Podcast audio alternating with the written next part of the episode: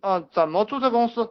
这个两千块钱你搞定了呀。如果你不需要代理记账的话，可能五百块钱就搞定了。你找一个人去给你注册嘛，不要自己去跑，自己跑好累啊，对不对？这个东西没有什么意思啊，我告诉你，就是不是淘宝买，你们那里没有注册公司吗？你在网上一搜就有大把大把的注册公司，就是你们没有必要注册公司。如果你们不招很牛逼的人，如果你们不去租写字楼的话，就没有必要注册公司。你们只需要把业务做起来，钱赚到手了再说其他的。很多人创业，他方向都搞错了。他的方向不是做市场，不是要利润，是搞了一些没用的虚的。大家不要去搞这个东西。现在呢，你注册公司也没事，每个月交二百五十块钱来报税吧，对不对？就三千块钱你就搞定了，你也可以去弄。再给大家多扯一句话，就是你要把钱看成一种工具，你要把钱看成一种工具，那你就慢慢慢知道怎么用钱了。如果你用钱很心疼的话，就你这个人就没什么用。用钱不要心疼。所以说，如果各位兄弟们手上没有给个小费的，有人给你干了活了，你去尝试着给别人小费，对不对？比如说我出去，我他帮我干个事情，我给他一百块钱，给他两百块钱，给他五百块钱，对不对？观察他这个人的表情变化，真的很有意思。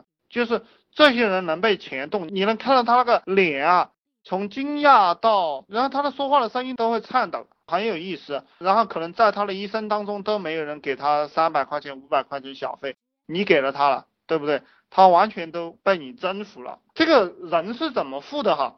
人是你把你自己当成富人，你就富了；人是你把你自己当成富人，你就富了。人是怎么穷的？人是他把他自己当成穷人，他就穷了。啊，这样讲不知道你听不听得懂哈？包括我今天写了一个说说，对不对？那个穷人就认为啊，这个东西太贵了，我不能买，就是这个意思。这个东西太贵了，我不能买，然后他就不思考了，懂吗？他也不思考了，然后他就没用了，这个人就变了，没用了。富人是怎么样子？富人就是说啊，这个东西贵，我怎么样能够买得起它？他在想这个问题。所以说，富人啊，富人的思维，他慢慢慢他就能买得起一百平方米、两三百万的房子，因为他在思考我怎么才能买得起它。而穷人呢，穷人就是啊，这个房子三百万，我这一辈子也没有希望啊，不要去想这个问题了，我还是租我的房子吧，一千块钱一个月，对不对？五百块钱一个月蛮好的，这个思维大家改变一下。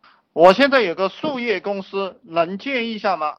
你这个问题提的让人不知道怎么回答你啊！你到底是管理上有问题呢，还是团队人的素质差呢，还是你的行业下滑了，还是你的这个利润不够了，还是你的市场营销有问题了，还是你这个是走线下营销的了，还是走线上营销的了？啊，你这个都不能够讲好，我怎么给你提建议？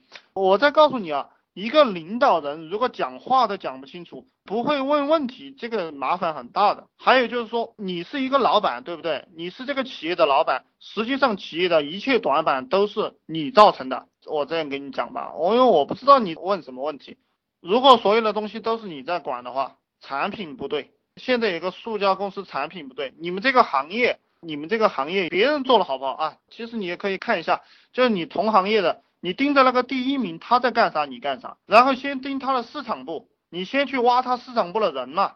你既然是个老板，你也不缺钱，对不对？你直接去跟他那个市场部的头，那几个牛逼的人，你去给他谈分成就行了，就是这么简单。我们做任何一个行业，先挖人，人厉害了，一切都厉害了，跟人就谈分成。老板啊，其实你占你那公司百分之三十的股份就相当牛逼了。你先用百分之七十的股份去笼络这个最牛逼的人，然后你笼络人的时候，你不要给他干股，你只给他分配利润，懂不懂？然后所有的权利还是在你身上。他把公司干起来了，对不对？如果你这个老板比较狠心，你可以让他直接滚，然后再带一批新人。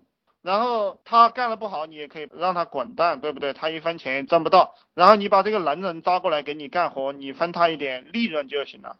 你看，很多人他连这个公司的股权啊，这些利润分配他也搞不清楚。你用两个方针，你可以用这个利润分配模式把他吸引过来，然后你跟他谈的时候，你跟他谈股份，但是你不给他股份，懂不懂？就是这个样子的。就很多员工他连股份这些概念他都搞不清楚。主要就是你要把你那个行业里面牛逼的人先挖到你们公司来，挖一两个，你企业就发展起来了。其他的不用去研究，你只要有利润，啊，不要去研究产品，我一直在讲，你不要去研究产品，你就去研究你们那个行业的人就行了。你提问题的话，下一次你整一点具体的问题来问，不要问这种概念性的，我也不知道你在说什么。谢谢大家，那今天晚上就这样吧，非常感谢大家，非常非常感谢大家。人性的弱点就是贪嗔痴慢疑啊，佛祖已经讲完了，对不对？贪财、怀疑，对一个事情比较专注，嫉妒心，就是这些东西嘛。贪嗔痴慢疑，你去看佛经吧。啊，谢谢大家，谢谢大家，不跟大家扯了，下一次再跟大家扯。